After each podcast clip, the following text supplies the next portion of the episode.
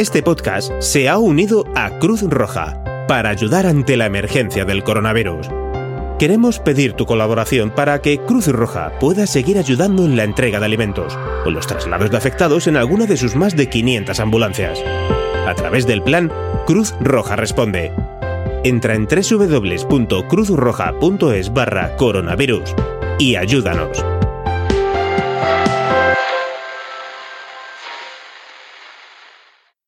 Estás escuchando Preestreno, un podcast de Emilcar FM con Antonio Rentero. Bien, silencio todo el mundo. Motor. Sonido. Claqueta. Escena 1, toma primera. Acción. Saludos, bienvenidos una semana más a Preestreno, el podcast de Milcar FM con las últimas noticias de cine y televisión. Eh, recordad que en las notas del podcast tenéis los enlaces a los contenidos audiovisuales que mencione a partir de este momento y vamos a no entretenernos más de la cuenta, que hoy tenemos mucho de lo que hablar y vamos a empezar con una de nuestras secciones favoritas que es la de Autobombo. Cortinilla de estrella y Y es, solamente recordar que tenemos aquí en Emilcar FM dos podcasts, Excelsior y Vigilantes, que tuve la suerte de llevar. Son podcasts en serie limitada. Es decir, que en principio no van a tener continuidad. Excelsior es un podcast monográfico y autoconclusivo sobre eh, diversos aspectos relacionados con el mundo del cómic. Y Vigilantes es un podcast serie limitada de acompañamiento a la serie Watchmen de HBO. Y como siempre, al recomendaros que lo escuchéis, eh, primero escuchad el episodio cero, así contextualizamos todos un poco, y el episodio cero del podcast, me refiero. Y a continuación ya podéis ver el episodio 1 de Watchmen y después escucháis el episodio 1 de Vigilantes y así sucesivamente. cortinilla de estrella y Perdón, se me, ha, colado ahí la fanfarria que no, que no tocaba. Eh, avisos parroquiales. Ojo, que hacía tiempo que no teníamos un aviso parroquiales, pero es que esta ocasión es una ocasión de lujo. ¿Por qué? Pues porque nos hemos reunido Sara Barbera del podcast Habitación 101 y del podcast Otoño en Persia, también aquí en Emilcar FM, y un servidor. Y hemos grabado al Alimón un episodio de Cinema TV dedicado a la serie Unorthodox. La serie que aquí en España, me, si no estoy equivocado, se traduce o se titula Poco Ortodoxo, pero en cualquier caso nos cuenta la historia de esa mujer que integrada en la comunidad judía ortodoxa, creo que es hasídica, si no estoy equivocado, eh, hay un momento de su vida en el que decide huir. Ojo, no estamos hablando de un lugar eh, devastado en el tercer mundo, no, estamos hablando de Williamsburg, un barrio de Nueva York, una zona también un poquito hipster, eh, cerca de, vamos, en la, zona de Brooklyn, y, en, ese, en ese marco todavía se dan eh, una convivencia dentro de unas reglas ortodoxas de la comunidad judía. Este es el, el, marco cultural y religioso en el que se da la historia de esta, de esta mujer, de Esti, Esther. Esther Sapiro, y, y, yo, en fin, os animo por lo menos a que escuchéis el podcast, a que veáis la serie, que seguro que os dejará algún pozo interesante. cortinilla de estrella y Y vamos con la sección de noticias, hombre. Retro Crush. Crush escrito Crush, ¿vale? Eh, retro, ya sabéis cómo se escribe, tal como suena. Y Crush, pues C-R-U-S-H. ¿Qué se esconde en Retro Crush? Pues anime clásico online bajo demanda. Si con esas cinco palabras no os he convencido es porque no os interesa el anime clásico. Así que esta no sería una recomendación para vosotros. Pero para el resto, tenéis una página web en la que encontrar un servicio de streaming por el momento gratuito de anime clásico. A ver, os voy a contar algunos de los títulos que se pueden, eh, que se pueden ver ahí. Yo hay muchos que no conozco, no los he oído en mi vida.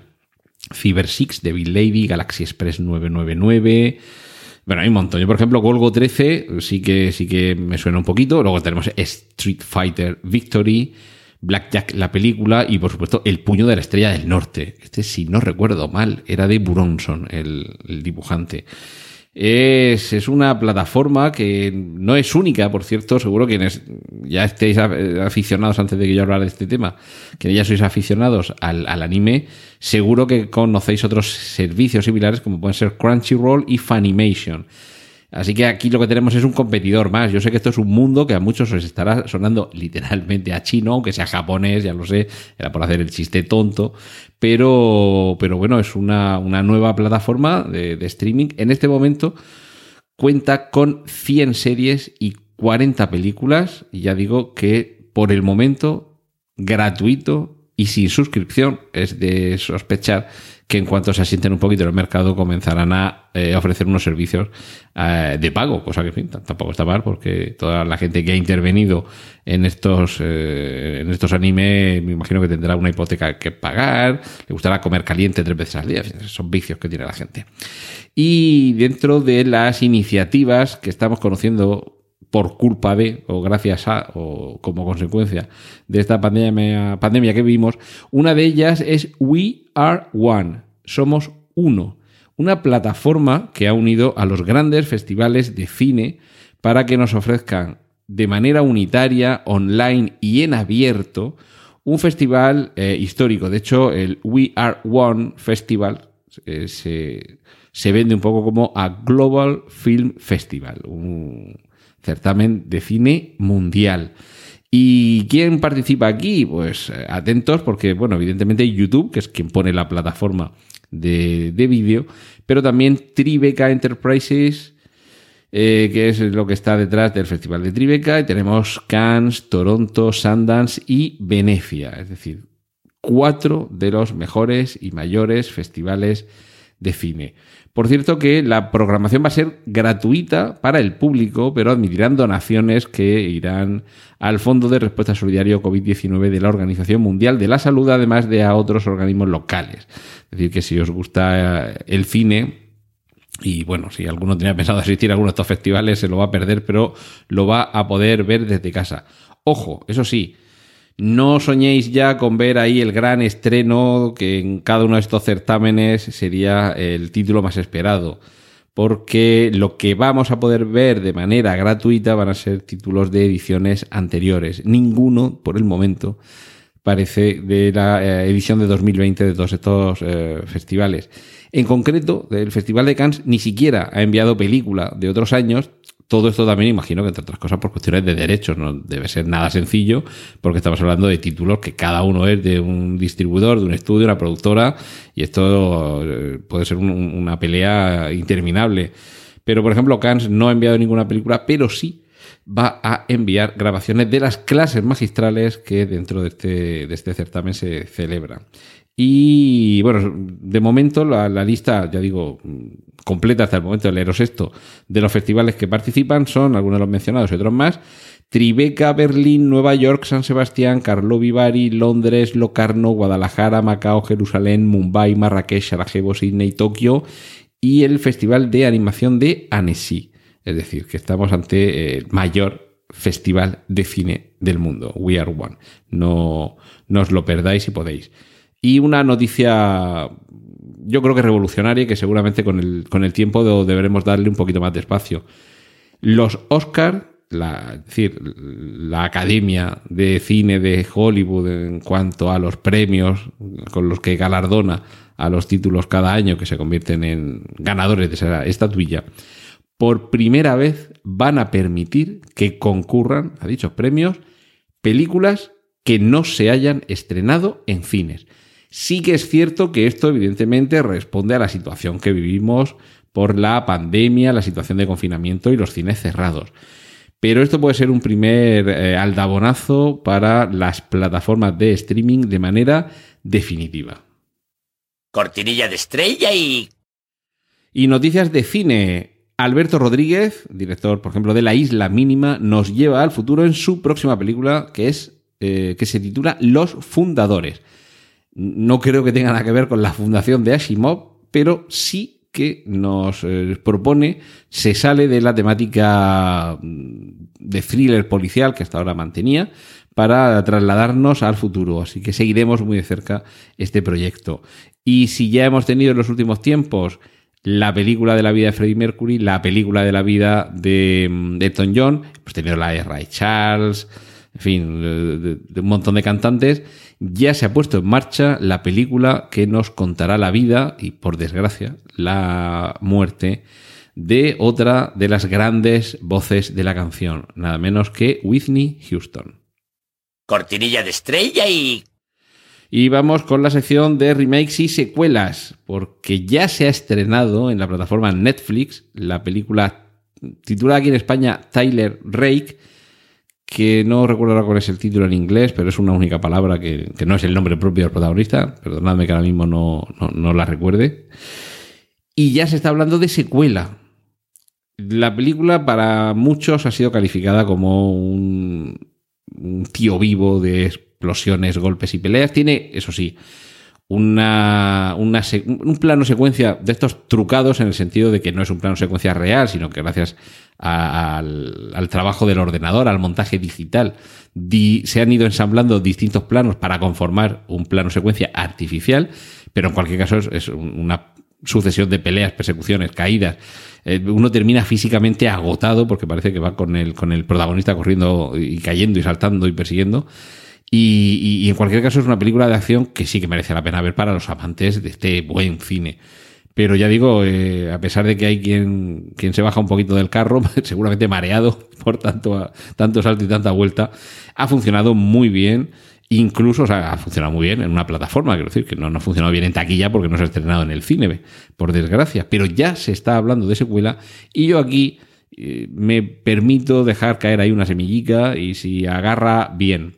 ¿Para cuándo una película team up, es decir, que se unen dos personajes en una misión conjunta entre Tyler Rake, el protagonista de, de esta película protagonizada por Chris Hemsworth, y John Wick? ¿Para cuándo un Tyler Rake más John Wick.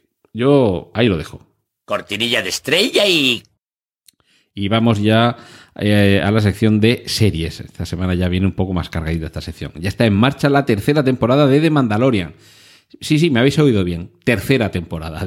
Si la segunda todavía se, se, acaba de terminar la primera. Pues sí, en Disney van más rápido que el tren. De hecho, de venir casi a velocidad luz porque la segunda temporada, en estas últimas semanas, os he ido adelantando personajes, casting, eh, algún nombre de algún director, pero evidentemente todavía no han dado, como se dice de forma viejuna, el primer golpe de manivela. Y en Disney barra Lucasfilm ya están pensando en la tercera temporada de The Mandalorian. Y lo de ya está en marcha lo que quiere decir es que están empezando a pensar quién la va a escribir, qué vamos a contar, qué va a pasar aquí, qué va a ser guionista, director, nuevos personajes. Y esto a mí, me, a mí me parece una muy buena idea porque es síntoma de que están apostando decididamente por un producto que yo creo que ha funcionado muy bien. Y se acaba de estrenar también la tercera temporada de Westworld, que debo decir que todavía no la he visto. Eh, más que nada porque me, tengo que empapar de un resumen de la primera y de la segunda porque ya me, perdí un poquito y desde luego cuando termina la segunda vez, la tercera, todavía sabes por dónde va la cosa, pero después de tantos meses, yo creo que puede empezar a, empezar a ser un poquito contraproducente esto de que algunas series tan complejas, tan densas, con unas historias tan complicadas, tan enrevesadas y que exigen una cierta atención por parte del espectador, esto de que pase tantísimo tiempo entre temporadas, creo, creo que perjudica más que beneficia. Pero bueno, confirmada cuarta temporada de Westworld. Y la que nos llega ya en apenas unas semanas es la temporada final de Dark. Esta serie, yo creo que era alemana, si no recuerdo mal, que involucraba viajes en el tiempo y que para muchos fue un poco una forma de, de entretener la espera después de Stranger Things. Y me da que para muchos ha terminado superando a Stranger Things. Pero también es cierto que hay otros muchos que casi tenemos que verla con un cuaderno al lado y si me apuras hasta echando fotos con el móvil para ponerle eh, eh, nombres a las caras y enterarnos un poquito, porque entre que los actores no los conocemos, que eh, además, yo esto sé que a lo mejor suena un poco burdo, zafio, básico, pero yo los nombres cuando no son los típicos nombres o españoles o americanos que más o menos todos por las películas, las series casi identificamos a primer golpe de vista, empezamos a perdernos. Eh, y sobre todo en el caso de producciones eh, centroeuropeas, ya de ahí para arriba, yo, a mí me parece que estoy viendo desfilar ante mí en cuanto salen los nombres a relucir un catálogo de IKEA, lo siento. Luego además da- da- das la explicación. Oye, ¿y de qué va? Pues es uno que es médico y entonces se cruza por su vida una policía, eh, pero una que es pelirroja, porque luego está la policía de las pequitas, pero que es morena. Tienes que describir lo que hacen y, qué es lo que son, porque no te quedas con, el nombre de nadie. En el caso concreto de Dark, como además hay, hay, hay viajes en el tiempo y saltos temporales, que por cierto, si a estas alturas esto os parece spoiler, habéis tenido bastante tiempo para haber visto la primera temporada y haberos enterado de que iba esto. Pero bueno, eh, retomo el hilo. Hay viajes temporales, hay saltos temporales, hay distintos actores que interpretan el papel del mismo personaje eh, en diversas edades, de joven, de adolescente, de adulto, de viejo, y ahí ya te pierdes por completo. Y bueno, esto no quiero decir con esto que si Dark la hubieran hecho en la clásica serie americana, eh, no nos perderíamos igual. Porque fijaos que acabo de hablar de Westworld, que también es una serie americana en la que también hay. Eh, vamos a dejarlo en, Sí, venga, vamos a hablar también de saltos temporales, aunque en este caso más bien por flashback que por viajar en el tiempo, ¿de acuerdo? Pero también tenemos a distintos actores encarnando a lo que parecen ser distintos, eh, o sea, el mismo personaje en distintas etapas pero forma parte también de la intriga de esa serie el que no tengamos muy claro de, pero este es otro tío o es el mismo con otra edad, ¿vale? Pero es que en el caso de Dark se supone que sí que deberíamos identificar los personajes y a muchos nos pasa, no pasa regular. Y aún así la estamos disfrutando. O sea que imaginaos las ganas que tenemos de que el 27 de junio llegue esta tercera temporada de Dark. Y otro que, que vuelve, y no sé si alguno lo echaba de menos, o alguna, o alguno, en fin, hay gustos para todo. Rubber Man, el hombre de, de goma, de plástico, que es uno de los personajes más enigmáticos y más morbosos de una de las temporadas de American eh, Horror Story. Si no recuerdo mal, aparecía en la primera y, y no sé si después volvía a salir en alguna otra. Y ahora va a regresar en la temporada 10 de American Horror Story.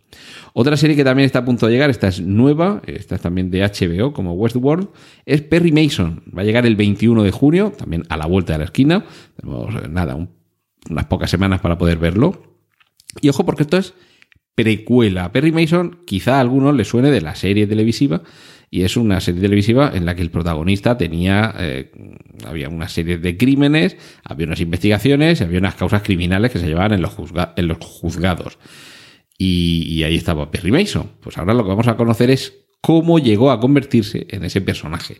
Porque esto nos vamos a retrotraer al pasado y- y lo vamos a ver más joven, evidentemente, con una actitud un poquito, a mí me da como de, como de género negro, ¿vale? Una ambientación así un poquito, películas de años 40, años 50, eh, con, con gabardinas, con sombreros y ese tipo de, eh, de ambientación en los bajos fondos. Yo, por lo menos interés en ver el primer capítulo tengo, ya a partir de ahí vamos a comprobar si lo saben hacer bien. Y otros que vuelven, estamos con, con mucho revival aquí en las series, en la sección de series de esta semana de preestreno. Vuelven a Antena 3, atentos, agarraos, vuelven física y química y vuelven los hombres de Paco. Esto sí que no lo esperabais. ¿eh? Esto, esto es una, una, una sorpresa que desde luego pues, a cualquiera nos, nos ha dejado así un poco, incluso a los que no seguíamos ninguna de las dos series, como diciendo, pero, pero, pero bueno, pero, pero ¿esto qué es? ¿Pero esto qué es? Que diría Matías Prats también en Antena 3. Y lo que podemos ir viendo ya, y esto tiene cierta relación también con las series televisivas, es el tráiler de White Lines, lo nuevo del creador de La Casa de Papel, una serie de éxito que quizá en esta última temporada eh, ha decaído un poquito. Es muy difícil a lo mejor mantener el, el- el nivel que, tenían hasta ahora de, estrés y de los pobres personajes, ahí un, un poco cada vez más allá, hacerlo cada vez más difícil. Pero aún así, ya digo que el, creador de la Casa de Papel nos presenta White Lines, que ya podemos ver el tráiler, pero también se confirma que la Casa de Papel va a tener dos temporadas más, no una, dos temporadas más. Si no estoy equivocado, la actual, la que seguro que ya podéis haber visto todos, es la temporada 4, que yo, a la hora de grabar este podcast, me falta por, eh, por ver el último capítulo. Lo he ido dejando, he ido viendo otros por en medio y, tengo ahí el último capítulo pendiente de ver y terminar ya. Pero, pero bueno, mm, uno puede pensar, va- vale, sí, esto se ha quedado un poquito a medias y habrá una siguiente temporada, pero ya otra más, dos temporadas más. ¿Qué, es lo que van a saltar ahora? ¿Qué es lo que van a atracar? ¿Dónde van a colarse? Y sobre todo, ¿será un poco eh, una nueva vuelta de tuerca sobre toda la trama que vamos llevando desde el principio? Ojalá que sí. Ojalá que sí. Y bueno, un espe- vamos con los especiales. Bueno, mm, antes de, terminamos con otro revival. Borgen. Esa serie que revolucionó para muchos las series políticas mm, quizá en paralelo con eh, House of Cards, lo que pasa que House of Cards nos parecía un poquito más ficción, mientras que Borgen nos podía, parecía, nos podía parecer un poquito más realista. Ya sabéis, es esta serie protagonizada por Sitze Knudsen, que interpretaba al- a un personaje, un líder del tercer partido de, mm, de Dinamarca, que tenía eh, que gobernar porque al no llegar a un acuerdo los dos partidos mayoritarios, todo se resolvía en colocarla a ella al frente del gobierno. Esto, por cierto, en su momento aquí en España a los de Ciudadanos les encantó, porque se veían un poco en esa posición. Entre el PP y el PSOE, entre el PSOE y el PP no se ponen de acuerdo.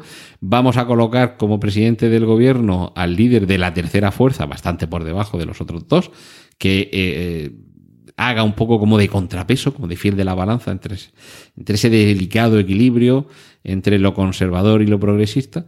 Y, bueno, a partir de ahí lo que tenemos es una ficción, drama político, eh, política ficción, más que interesante. Si no lo, si no habéis visto más, creo- si no recuerdo mal, eran solamente tres temporadas. Y yo las recomiendo las tres. Sí que es cierto que al final parece que un poco se pierde toda esa magia del inicio y se deriva un poco en otras, eh, en otras derivas dentro de las relaciones de los propios personajes. No estoy con esto queriendo, queriendo decir que, que pasa a ser un, drama romántico, no, no es eso.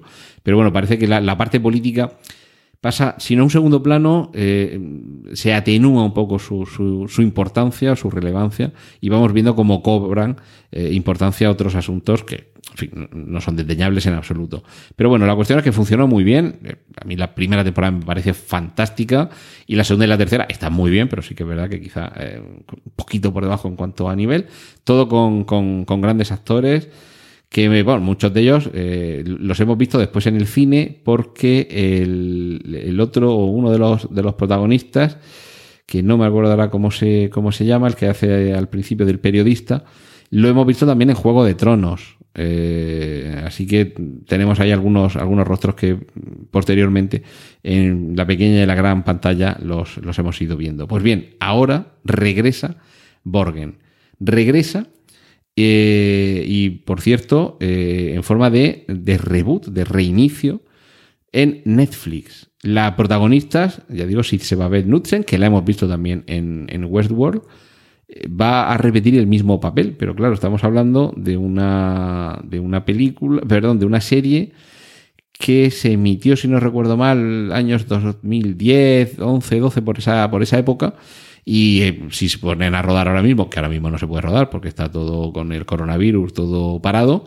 Pero bueno, si se ponen a rodar en este mismo año que viene, eh, como muy pronto, va a ser en 2021, 2022, cuando podríamos ver esta serie. Así que vamos a ver casi 10 años después cómo eh, el mismo papel recae en la misma actriz y qué es lo que nos ofrece. A mí me parece que va a ser un, un ejercicio muy, muy, muy interesante.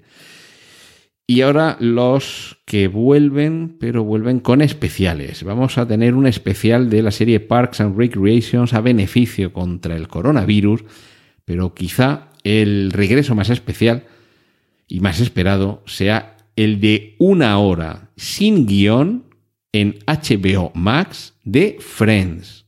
Repito, en HBO Max, porque esa es otra, eh, a ver en qué plataforma, eh, a ver qué plataforma se quedaba con los derechos para este especial. En HBO Max, un especial de una hora, eh, los capítulos de Friends duraban 24 minutos más o menos, y además sin guion. Sin guion quiere decir que, no es un capítulo al uso, y yo lo que me da es que puede ser una de dos. O bien un especial con los seis sentados hablando y recordando, no sé si recreando eh, o, o, incluso creando alguna de las situaciones como se vivirían ahora con esos mismos personajes, eh, décadas después. O bien como sucedía, por ejemplo, en Tutsi, no sé si recordáis esa película de Dustin Hoffman, al final el último episodio se grababa, eh, o sea, perdón, se emitía en directo, cosa que aquí en España, por ejemplo, se hizo también con la serie Siete Vidas. Si no recuerdo mal, se emitió también en directo el último episodio. Y, no sé si a lo mejor es esto lo que van a hacer con Friends, que sería también algo revolucionario. Un especial de una hora de una serie, de una sitcom, que, que los capítulos duran 24 minutos, y que sea eh, de una hora sin guion y que además sea en directo. Es decir, que el espectador esté descubriendo en vivo, vamos, perdón, en vivo no, si no estás ahí delante, en directo, ¿Qué es lo que pasa con estos personajes? Eh, en fin, yo creo que va a merecer la verlo en cualquier caso. Y terminamos con mm, lo que da título esta semana nuestro eh, preestreno. Tráiler de la nueva temporada de El Ministerio del Tiempo. Cortinilla de estrella y... Y rápidamente, sección de cómics. Venom 2 ya tiene título. Se va a estrenar, de hecho, en junio de 2021. Nos queda todavía un año que se nos va a hacer muy largo y que seguramente ese, atraso en la fecha de estreno tiene que ver, por supuesto, con el, con el coronavirus. Let there be carnage, que yo creo que se puede traducir como que empiece la carnicería. De hecho, no, no, no, sé si aquí en España Carnage se ha traducido así, por carnicería o algo así, o simplemente Carnage. Pero claro, si no lo traducen no tiene ningún, ningún sentido que, que, que empiece Carnage. Eh, sí, pero bueno, es que Carnage, si no recuerdo mal, eh, tenía un significado así. Así que Venom Let There Be Carnage es la película que tendremos el verano que viene, eh, ampliando este universo cinematográfico Sony, no universo cinematográfico Marvel, sino universo cinematográfico Sony o Spider-Man, porque Venom, recordad que es uno de los malos de Spider-Man. Y concluimos esta mini sección de esta semana dedicada a las adaptaciones procedentes del cómics. Del cómic con dos que proceden del manga. One Punch Man va a llegar al cine y ya se está rumoreando de una posible serie con actores de carne y hueso en la plataforma Disney Plus. Atentos todos, serie con actores de carne y hueso de Dragon Ball. ¿Cómo os quedáis? Cortinilla de estrella y... Y vamos finalizando, sección adaptaciones. Ya podemos ver el tráiler de la nueva serie que adapta la novela Un Mundo Feliz de Aldous Huxley. Yo creo que hasta hace relativamente pocos años, en los que ya empecé a valorar todavía más mi tiempo, creo que Un Mundo Feliz, feliz eh, ha sido la única novela que he dejado eh, o sea, que, que, no he terminado de leer. Aunque sí que es cierto que eso fue a lo mejor 12, 13, 14 años. Me, acuerdo que por esa época eh, pusieron por televisión una, una serie eh, que adaptaba Un Mundo Feliz. Una serie corta o, un telefilm largo, en fin. Recuerdo que era a lo mejor un, un, par de, un par de capítulos y no me dejaron verla porque era para mayores y tal. Y, y, por casa andaba el libro, si no recuerdo mal, la, la, edición esta típica de RTV, que seguro que muchos recordáis en la casa de los abuelos, pues mi casa estaba en la casa de mis padres. Y, y, y si no recuerdo mal era esa edición, la de Un Mundo Feliz, y me acuerdo que empecé a leerlo y yo, pues, todo ciencia ficción distópica, que todavía no, no sabía ni siquiera que existía la palabra distopía, pero es que no le veía aquello, o sea, me aburría soberanamente, seguramente porque era demasiado joven para leerlo, pero bueno, en esa época leía a Lovecraft, a Poe, a Asimov, y no debería de haberme asustado ni haberme aburrido, pero la cuestión es que lo hizo, no terminé la novela, y al cabo de las décadas me la volví a leer, y me pareció más interesante lo que contaba, digamos, como argumento o, sinopsis para a partir de ahí desarrollar algo que la propia novela en sí. Yo lo siento, ya sé que es uno de los puntales de la distopía. Eh, Sara de Habitación 101, perdóname por esto, pero a mí, Aldous Huxley y Un Mundo Feliz no me, no me entusiasmaron.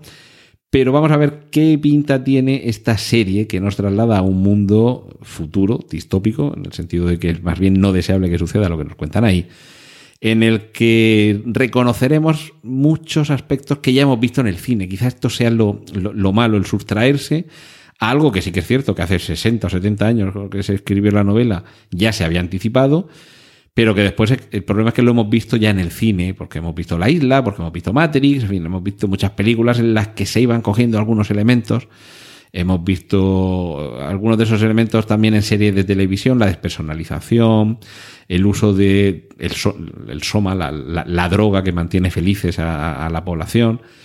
Eh, lo hemos visto tanto en el cine, eh, y lo hemos leído también, por supuesto, que los, innovadores lo que, tienen, eh, lo que tienen es eso, que puedes innovar tanto, que inspiras tanto, que en muchas ocasiones lo que se desarrolla a partir de esa inspiración sí que se puede convertir en algo muy, muy popular, que subyace en el inconsciente colectivo, y luego cuando ves la fuente, cuando lees la novela, después de estar durante décadas asimilando lo que te contaban en otras series, películas, novelas, cómics, videojuegos, eso, qué poco original, esto ya lo he leído. Bueno, claro, sí, porque todos estaban inspirados en esto, así que léetelo y sabes de dónde proviene todo esto. Pero en cualquier caso, por el tráiler, la, serie tiene bastante pinta, así que por supuesto le daremos una, una oportunidad. Y otra novela está por lo menos en una ocasión, sí que ha sido llevada al cine, que esta no es tan aburrida, al contrario, esta es de las que mm, te lees, eh, no es que sea la alegría de la huerta, pero te puedes leer varias veces, no te la, no te la dejas abandonada. El Señor de las Moscas vuelve a la pantalla, en este caso, con Luca Guadañino como, como, como artífice. Ya hay un guionista que va a adaptar esta obra, así que me imagino que en un par de años podremos verla. Ojo, Enola Holmes. Esta es la peli protagonizada por la hermana pequeña de Sherlock Holmes, Enola Holmes. Y la vamos a ver en Netflix con dos protagonistas de excepción. Es película, ¿vale? No es, no es serie. Henry Cavill va a ser Sherlock Holmes y su hermana pequeña va a ser Millie Bobby Brown, la actriz que interpreta a 11, a Eleven en Stranger Things. Y a mí me parece que si tienen un mínimo de química estos dos, es posible que esta película sea un taquillazo. Y concluimos por esta semana con dos películas a las que, bueno, con dos productos a los que le tengo muchas ganas. Por un lado, el reboot y la serie, el reinicio y la serie de Hellraiser, esta obra que procede de la mente calenturienta de Clive Barker y que revolucionó en cierta forma a finales de los 80, principios de los 90, la narrativa de, terror, una serie de propuestas que sí que es verdad que rompían un poco con lo que hasta ese momento parecía lo más eh, novedoso, Stephen King. Y, sí que es cierto que tuvo un éxito fulgurante, pero fugaz. Así que vamos a ver Pinhead, como le dice mi madre, acerico, y buscad en un diccionario lo que es un acerico, en un diccionario en Wikipedia, o, o en Google, buscad lo que es un acerico y sabréis por qué le llama así mi madre al protagonista, es el Racer. Vamos a ver cómo le sienta el volver de nuevo a la vida en, el cine y posteriormente esa serie de televisión. Y otra serie de televisión, vamos a ver, los amantes de Terry Pratchett y de su obra Mundo Disco se va a convertir en serie. No salgáis todos corriendo, no, os atemoricéis, eh, es posible que lo hagan bien, es posible que lo disfrutemos, esto ha pasado otras veces, recordad el Señor de los Anillos, que hay muchos fans redentos y puristas que claman contra Peter Jackson, pero hay millones de fans y millones de personas que no eran fans de Tolkien que lo descubrieron gracias a esto, así que crucemos todos los dedos y esperemos que Mundo Disco llegue a convertirse en una serie de televisión con el éxito que se merece la obra de Terry Pratchett. Y esto ha sido todo esta semana aquí en Preestreno. Muchísimas gracias por estar con nosotros una vez más y la semana que viene más y espero que mejor, como siempre aquí en Emilcar FM. Gracias, un saludo de Antonio Rentero. ¡Y corten! Gracias por escuchar Preestreno. Puedes contactar con nosotros en emilcar.fm barra preestreno donde encontrarás nuestros anteriores episodios. Genial, la positivar.